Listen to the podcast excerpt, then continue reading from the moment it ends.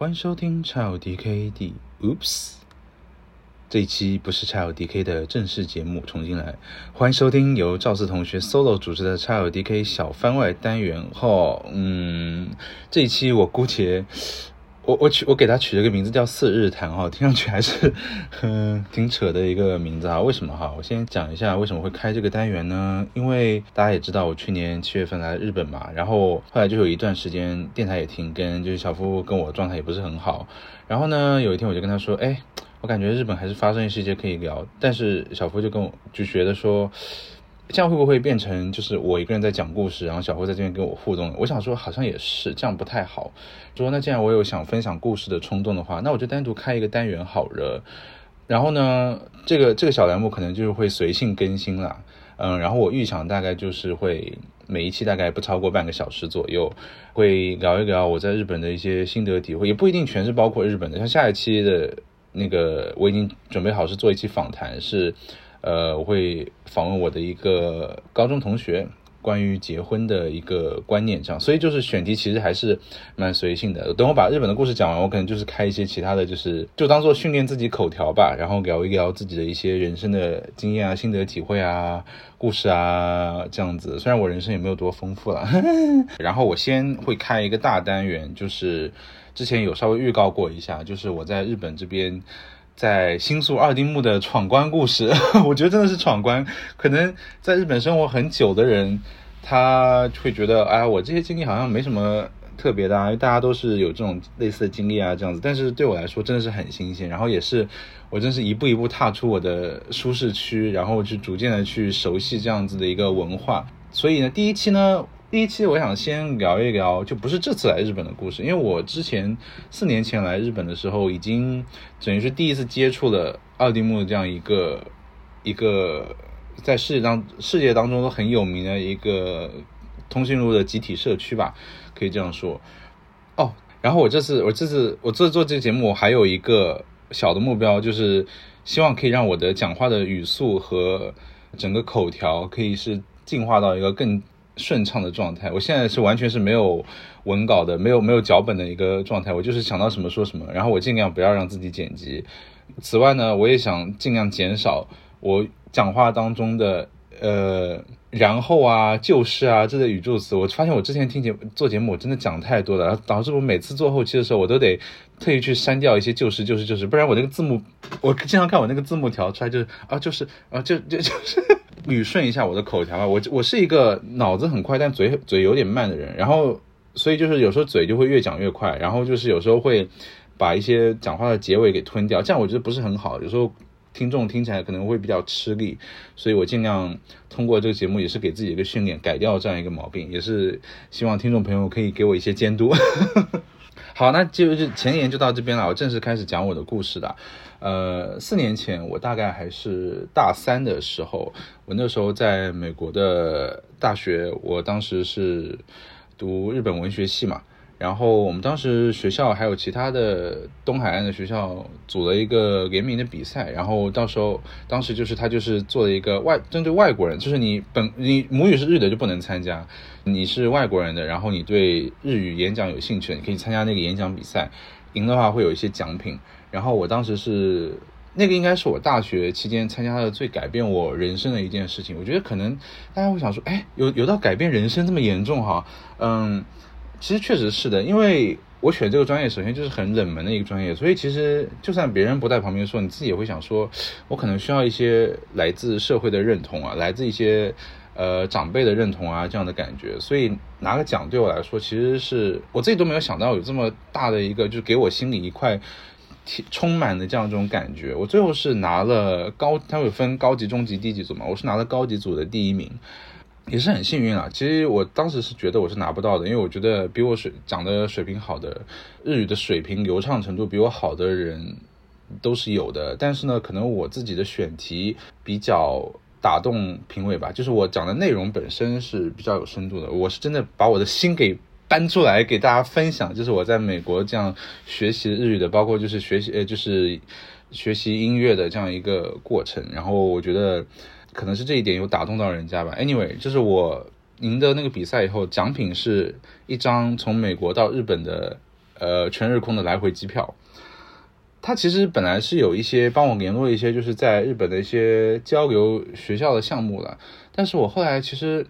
我想我想了一想，我觉得其实我虽然从小就那么喜欢日本文化，然后我就学那么多东西，但是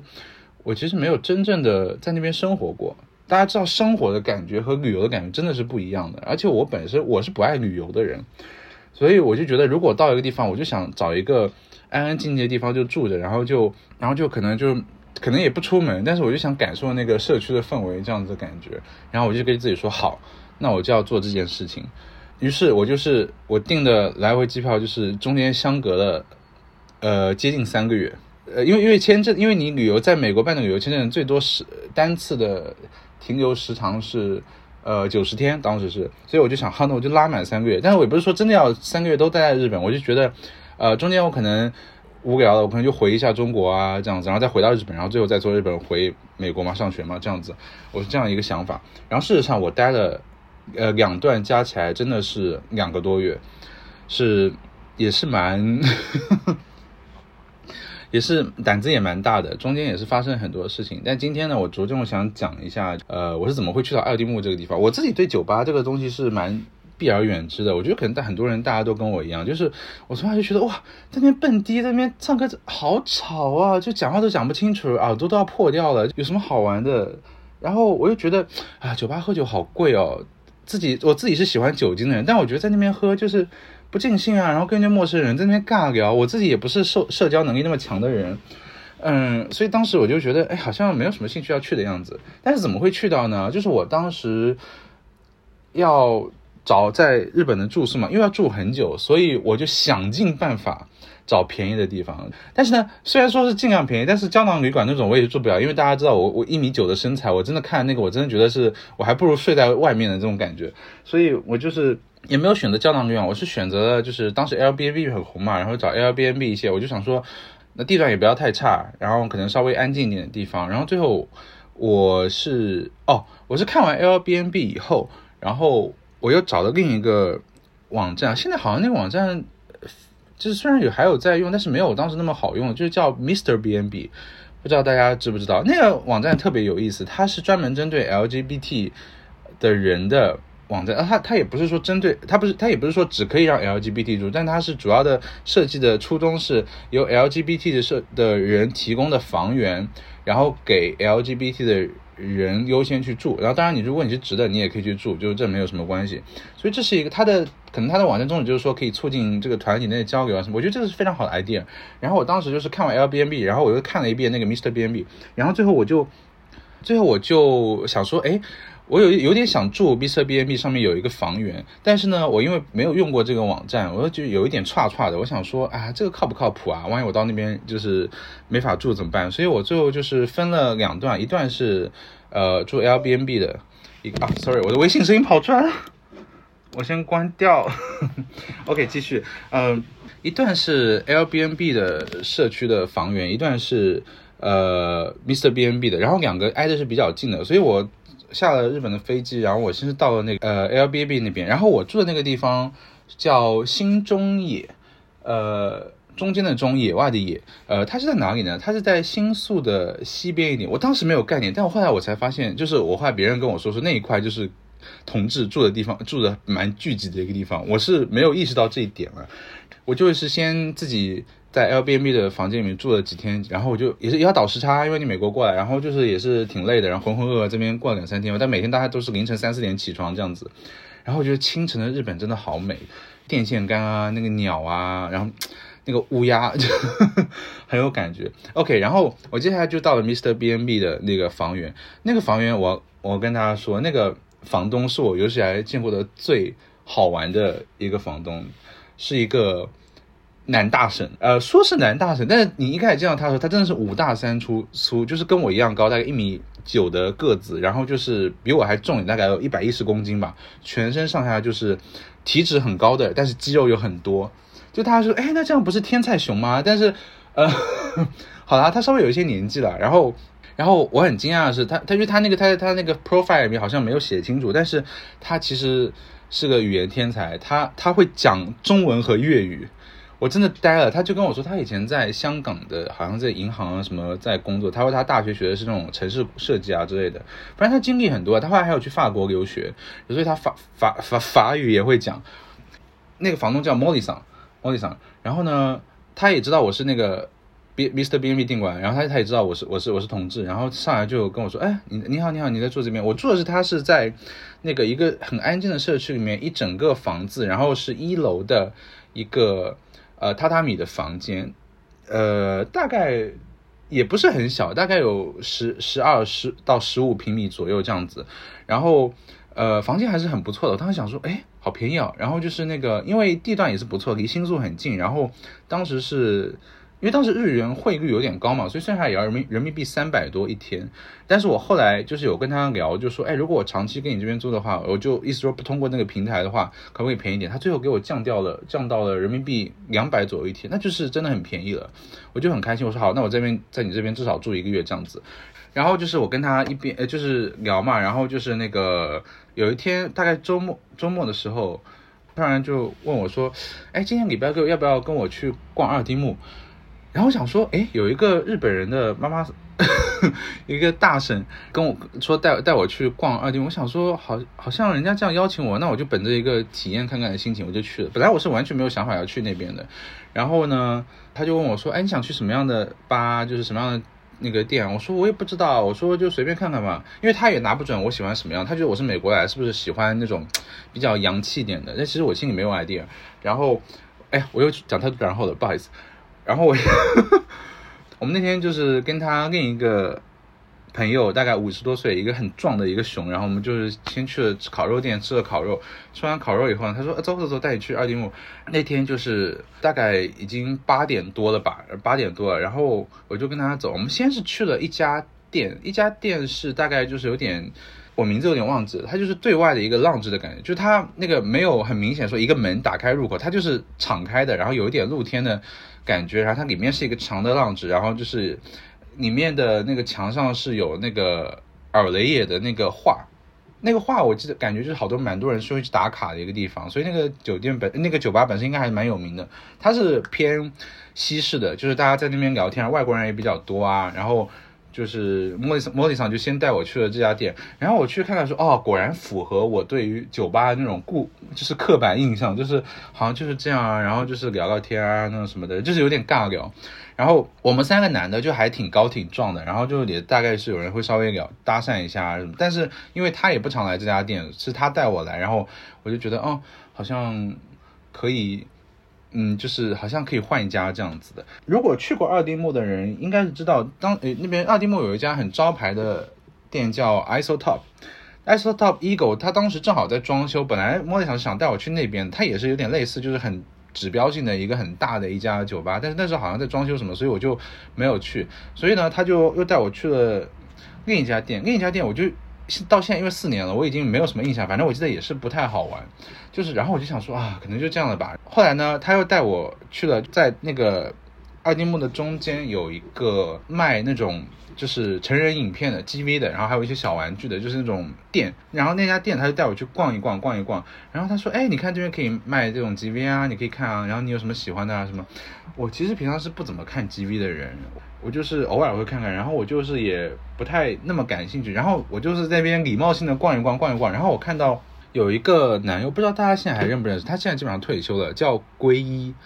嗯。就是他，他是一个当时当时在我认识的圈子里还蛮夯的一个 G V 男优，然后我就说，哎，这个人我认识啊，然后然后我我就随口提一句，然后他看了一下，然后摸上看一下，他说啊，这个人他在这边啊，我说什么？他在这边？他说对，他在这边有开一家店，我说啊。然后呢，我就突然感兴趣，我想说，哎，那那我有我可以见到他本人吗？他说可以啊，他应该就在吧。然后我说，那可以带我去吗？然后他说好。然后我他说他查一下，然后他把我查到那家店，那家店真的是很偏很偏。我不知道可能是我出于租金便宜的关系还是怎么，他在奥丁姆非常不起眼的一个旁边的，已已经快要出那个范围了，旁边的一个就是有点半半办公半住宅的一个就是写字楼的，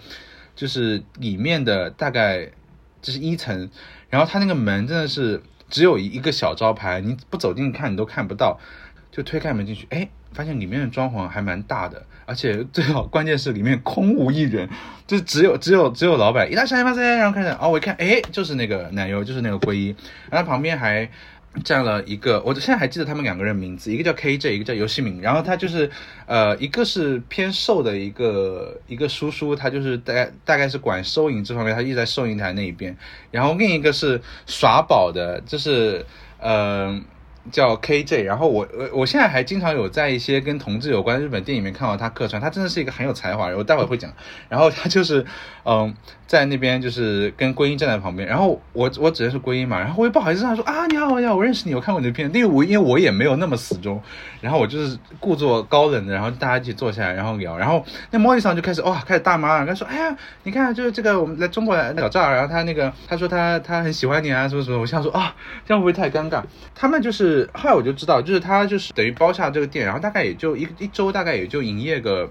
可能四三四天这样子，然后就是会呃有一些朋友啊，然后等于是也他们自己偶尔会开一些活动，然后就是做一个场地这样子，所以他平常人真的是蛮少，然后知名度也不是很高。那家店叫 Golly Pub。就是它的名字是 Gorilla 加 Pub 的呃组合嘛，Gorilla 就是星星嘛，它就是星星吧的意思的这样感觉。然后它里面环境还是不错，就真的很还还蛮优雅的，是一个很长的浪子，然后就是各种酒，然后就是后面有两卡卡座，然后有沙发位这样子。我当时去的时候大概。就是我坐下来以后，大概会有有另另外一组客人进来，就坐在那个沙发，所以现场大概就两拨人这样子。那这种时候就是就很好聊天嘛，然后大家就一起聊啊什么的。然后日本的这些酒吧，我觉得最赞的一点就是它有卡拉 OK，而且这种卡拉 OK 是。只要你点不是太冷门的歌，大家都会跟你一起合唱，那种氛围非常好的感觉。然后那一天我们大概聊了三个小时，我那个那个莫里桑他就是一直在那边就是哎说要唱歌来唱歌，然后他而且他而且他非常喜欢唱粤语歌，他当时点了好几首粤语歌，我真觉得他唱发音真的非常厉害，我就觉得很敬佩他。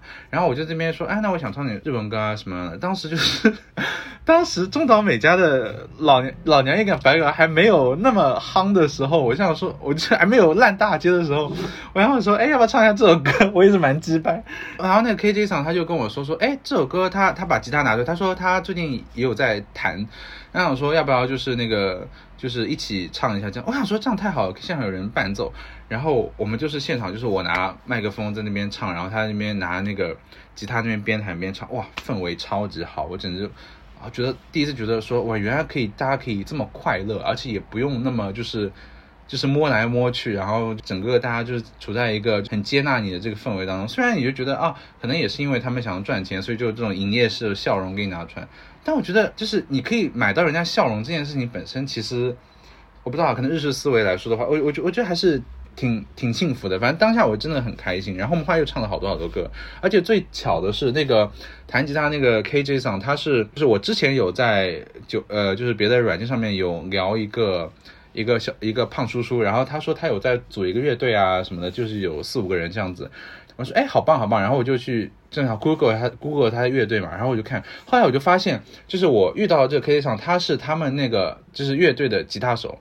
然后我我软件上联系那个是是他是 keyboard。然后我有跟他约出去玩，然后我想说，哎，正好我说我跟你们，我跟你们那个键盘手出来玩过啊。他说，哎，怎么这么巧这样的感觉？所以就那一天就大家就很愉快度过了嘛。然后那个之后那几天就是我就是开始开始就是虽然那个归一就那个金边男友感觉还蛮有知名度，然后也也挺好玩的一个人，但是我就是慢慢其实是喜欢上了那个弹吉他的 KJ 那个人。然后那个 KJ 说，因为他不是老板，所以他就大概每个礼拜六才会过来打工这样子。就是来这边，那我想说，那我想要希望是这些人可以一起在的时候，所以我就接下来连续的，我就一个月的，就是每个礼拜六我都会到那家酒吧去。他很赞的一点就是他们他们其实有一点就是做熟人生意的感觉，所以每次过来的人，我可我其实不认识，但是我后来人家跟我说，其实都是很有名的一些男优，因为我看他们整个就身材都很好，就是有一些极品男优，你可能觉得啊，就是你在级别里面看他，可能觉得啊，怎么这么胖啊，感觉全是赘肉啊，但是。就是即使你当下看那些人，他们的身材都是至少比普通人要好的，就是还蛮有蛮有风度的感感觉。然后就是人也比较健谈，因为之前都 social 很厉害嘛，就是资源很多这样的感觉。就有时候还画画，有时候喝酒，有时候聊天，有时候唱歌。然后每次去我都想唱一首新歌啊，这样子这样的感觉。然后他们也很欢迎我，我就很开心。但是这种关系可能也就是一直延续到就你在酒吧这个当下，因为如果你跟他们说，哎，明天可不可以约你出去玩啊什么啊，不好意思，我明天有约这样子，就是就你就觉得啊，好吧好吧，果然可能就是今大家就今天开心，今今天有酒今今朝醉的这样的感觉。我在这家酒吧就是印象最深刻的。呃，有两次，一次是我的对，我现在的对象，当时还只是，呃，算比较好的普通朋友。他当时正好有日本来玩，我说，哎，我带你来，带你来，我说带你来那个酒吧。然后他就是一眼，因为他看的职业比较多，然后他就是一眼就认出，哎，旁边这个人他是演过什么什么片，反正演过什么什么片。我说哇，原来原来原来这边的客人基本上都是都是男优来着。然后就是。呃，我们就是有一起合影啊，然后就是他有，些就是也是有一些玩啊什么，然后他也觉得氛围蛮好。但是因为我，呃，我对象他当时不会说日文嘛，可能他就是在那边很安安静静的看着，但他也觉得挺好玩的。然后我们就是也会留连一些别的店，因为我们有他们介绍说，哎，你可以去那边看，那边那边看着。但是我们逛了一圈，我们还是觉得这家店，狗力 pub 这家店是氛围最好的，因为它总体人比较少，所以每个就是每个吧台的人 bartender 对你的关注度。会很高，不像那种蹦迪的那种感觉，就觉得啊，就你得自己找乐子做这样子，所以整体感觉还是真的很棒，而且喝酒也不贵，因为我记得当时的物价就是他们他们是大概就是你点一杯酒，大概是一千到一千五日元左右，再加一杯酒可能它便宜点，就是变一千八百这样子日元。当时日元汇率大概有接近八，是非常高的时候，然后我也觉得一杯酒八十块好像。虽然也说不上便宜吧，但是能接受，因为有时候你可能也就点两杯酒而已，你就可以这边聊三四个小时，好像这样的消费我也能接受。我当时没有收入嘛，就学生一个，所以我就是也消费得起啦，所以就一直来一直来。第二次他就是有一次，他们那个龟就跟我说，哎，我们接下来有一个特殊活动，就是那个叫。就就国内人，他可能大家叫六尺趴什么，他其实就是说你要穿，就是你全身上下只能穿一件后空的，就是这样的内裤，然后就是进他场这样子。我当时真的非常 想，心里想说，这会不会玩太大？因为我觉得在陌生人面前就是展露自己的身体，我我虽然我当时大三，觉得身材还蛮蛮好的，就算也算是小巅峰的感觉。但是我还是觉得好像做给别人看就没有什么乐趣的感觉，然后他他们就一直跟我说会很好玩，会很好玩。我说好吧，那我就那我就来吧。好，然后那一天就是，就那天我大概就是记得也是一个周末，然后我过去。好，那天就是他把那个酒吧的那个格局稍微改造一下，就是他进门以后他就拉起一个非常非常大的一个黑色的幕布，因为它里面是你知道一些小房间，就是。他有用幕布做成一些一些小房间的概念嘛，这样的感觉。然后你进门就是他就说，哎，我们这边帮您寄存一下哦，就是你自己带个包，然后把衣服放在里面，他帮你寄存你的包。然后你就是你把你的就全身上下脱的只剩一条内裤，他会检查一下，拿手电筒出来检查一下，嗯，你今天的内裤哦，可以可以可以，好，然后就是就是因为他如果看你内裤很好看，他给你打入场费打折这样子，就反正还蛮好玩。他们就那个做做收银的那个叔叔就在门口帮我做检查，然后就进去进去以后哇。幼小幼小的我的心灵开始就第一次碰到酒池肉林，就是嗯，灯光是那种很灰暗的，然后就是进去，然后就是有一点，你你先去先去拿酒嘛，然后喝了酒，然后在那看回头看，就是全是肉，全是肉，各种肉，就是各种熊，各种就高高矮，就是高矮胖瘦都有，但大部分都是肉很多的熊。然后呢，就是会有人就是直接，啊，我是不是不能讲的太露骨啊？反正就是会有人蹲下来给你做一些服务这样子。然后你也可以去服务别人，但是我当时没有这个勇气。我想说，哦，被别人服务我已经够害羞了。然后呢，然后他现场在那个在吧台那边，就是就是酒吧，就除了原来那三个固定班底以外，还有多了三四个非常帅的 Go Go Boy。然后那 Go Go Boy 有有几个，我现在还觉得超级帅。一个叫 Pag，P A G，现在应该还有在卖，就就是很很帅很帅的一个哥哥。然后还有一个呃，我不知道大家认不认识，叫永泰。就也是一个男优，然后他本人比那个视频里面看上去要好看很多。我觉得是不是气场的关系？因为你就觉得，就是一个人他一丝不挂在视频前面，然后发出各种就是上不了台面的声音，然后就做出一些很难看的表情，就是会让这个人整体看上去没那么有质感嘛。但是你如果他回归一个本人的。身材很好，然后在那边就做一个八天的说，你觉得哇，这好帅啊，就是觉得他本人好帅，就这种感觉。然后那天我也不知道，我也不知道接下来会发生什么，我就是很拘谨的坐在那边，然后看，然后觉得哦，好像就是有那么一回事。然后我就看他在那个场地中央已经摆了很多很多的设备。这时候我就看到我那个那个喜欢那个 KJ 桑，他就在那边扛起一个非常 Pro 的四 K，应该是四 K 到八 K 的一个摄影机，非常重，我觉得至少至少有十几公斤这样子，然后再在肩上，然后然后他当我跟你讲，他当时也是，他虽然有穿上衣，但他底下也是就一条那个一条后空啊，然后在那边到处游走，在那边拍摄，然后他跟他说啊，就是他跟我说放心，就是不会把你的脸拍下来这样子，我就看他很专业在那边游走，拍一些氛围感的那种东西。那天好，那天重头戏就是我之前说的归一，就那个老板，然后还有跟那个永泰，还有其他，就是他先是一堆勾勾的表演嘛，勾勾表演完，他们重头戏就是他们现场在那个呃个中间，他们有一个吊床，吊床就是一个人是 lay on the top，然后就另一个人就在那边，就是你知道做一些 in and out 的动作，然后 我当时又小心，那所有后旁边的几十号人，大概二三十个人就围在旁边。就是，然后也都是没有穿什么上衣的，然后在那边就是在围观。我当时印象最深刻的就是，就是我那个就那 KJ 上，他在那边扛着摄影机，然后在那边就是上窜下跳。我可以说上蹿下跳，就是他一边站起来，然后这个机位把那个摄影机往下面往往下面挡，然后拍特写，然后一边就是又。蹲到很底上，然后往上面拍。我当时看他整个那个大腿的肌肉，就是，哇，真的是有撞到一个不行，真的是很厉害。感觉他平常也是一直在扛着这些摄影机，然后在那边拍，左拍右拍，左拍右拍。我看他额头上面就是豆大的汗珠，我都想帮他擦一擦，真的非常敬业。我当时被吓到，说哇，他感觉他就全身现在专注在拍摄这件工作上面。我那天整个就是被吸引力，就是我的注意力被拉走，我就一直看着他那边，你知道有很多人嘛，四秒四秒，然后开始哦，然后这边拍，然后这边。超近的一个特写，就是把快怼到脸了这样子。哥哥，你真的是有够厉害，我真的太佩服你了。就是把这个拍的这么的，就是为就是为了可以拍出好看的画面，就这么的投入，这么的忘我。然后我当时觉得真的真的哦。然后那一刻，我突然就是意识到，哎，我是不是闯入了一个 GV 的拍摄现场？后来我知道，就是说他们有把当天拍的内容整合成，就应该是也没有拿出去卖了，但是他就整合成一个作品这样子。我后来有看到他们有放在他们店里自己的大屏幕上面，就是有做一些剪辑。然后我们所有这些观众的人，大概就是拍到下半身以上的，呃，下半身只只拍到下半身的部位，上半身是不会看到的。大概就是 作为一个观众，然后再混进去。我感觉我自己应该是也也有被拍了，但是也分不出来谁是谁了。所以就是哦，姑且也是一个作品放在那边的感觉。那是大概我最刺激的一次经验。然后后来那一次之后，我就是离开东京嘛，我就去了大阪，然后京都别的地方。那是又是另一个故事，我在别的地方跑。然后呃，那个酒吧就是就我那之后我就没有去过了，因为因为大概就是感觉自己也玩到自己想要的东西了。然后我大概。走了之后，我这次回来的时候，我当然是想说，看能不能再去一下那个吧嘛。但其实我在来之前，我已经 Google 上面查过，那家吧就已经倒闭了。就是我也觉得也不奇怪，因为我有看到好像归他就是身体有出问题啊，这些传闻啊什么的。然后就是，呃，加上他们那个生意其实是虽然活动那天很热闹，但平常生意真的是蛮冷淡的，蛮冷清的。去之前我就知道他已经就是应该是百分之九十九是不营业。但是我来日本这边这一次来的时候，我还是是想去看一看。去看，然后他果然就是大门紧闭，就是已经换成别的店了，就是不营业的这样子。然后我心里是有点小失望。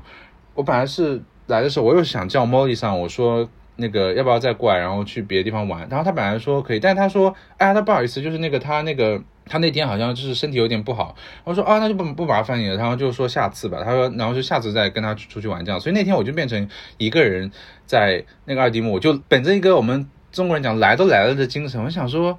那要不要再去别的地方啊？但是别的地方我真的是没有信心。那猫地场他就给我 line 上面发了很多家，你可以看看这家，你可以去这家，可以去那家。但是我就觉得，嗯，好像没有那么强的感觉。然后我就想说，算了，就随便去一家店看看好了。然后就漫游目的的散步。然后后来就。